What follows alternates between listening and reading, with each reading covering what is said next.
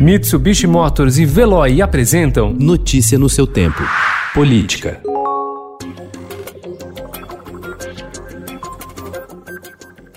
Por 9 a 1, o Supremo Tribunal Federal decidiu ontem barrar a produção de todo e qualquer dossiê sobre cidadãos antifascistas, proibindo o Ministério da Justiça de levantar dados sobre a vida pessoal, escolhas políticas e práticas cívicas exercidas por opositores de Jair Bolsonaro. Durante o julgamento, o ministro Edson Fachin afirmou que a produção do relatório sigiloso contra 579 servidores ligados ao movimento contrário ao governo começou no dia 24 de abril, mesma data em que Sérgio Moro pediu demissão do cargo.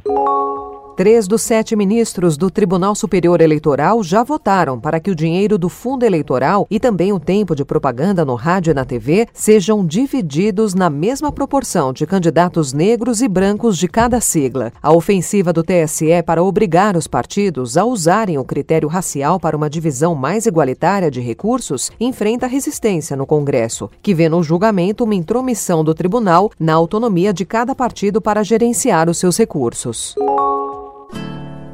Você sabia que a Dona Irã Barbosa trabalhou como delivery na 25 de março?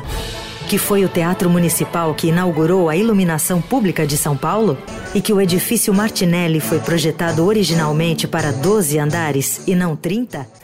O Estadão deu início ontem à série multimídia Política que Marca, que mostra, por meio de podcasts, mini-documentários e infográficos, a história de prefeitos de São Paulo cujo legado se tornou símbolo paulistano. Realizado em parceria com a Rádio Eldorado e a TV Estadão, a série é dividida em sete episódios repletos de disputas políticas, lembranças afetivas, fatos históricos e curiosidades que fizeram de São Paulo a maior e mais importante cidade da América Latina.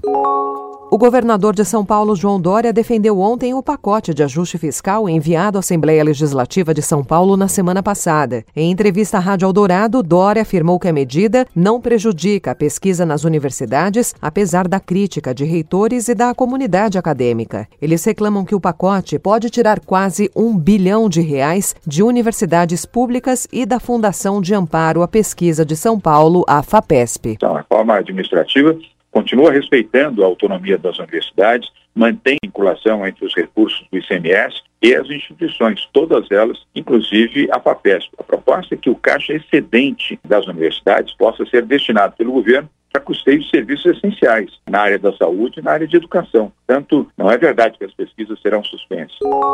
O Procurador-Geral da República, Augusto Aras, determinou a apuração de informações sobre pagamento do grupo JF a Frederico Wassef, advogado que atendia o presidente Jair Bolsonaro. Documentos recebidos pelo Ministério Público do Estado do Rio de Janeiro apontam pagamento de 9 milhões de reais da JBS, empresa dos irmãos Wesley e Wesley Batista, entre 2015 e 2019. As informações foram reveladas pela revista Cruzoé. Notícia no seu tempo. Oferecimento: Mitsubishi Motors e Veloy. Se precisar sair, vá de Veloy e passe direto por pedágios e estacionamentos. Aproveite as 12 mensalidades grátis. Peça agora em veloy.com.br e receba seu adesivo em até 5 dias úteis. Veloy, piscou, passou.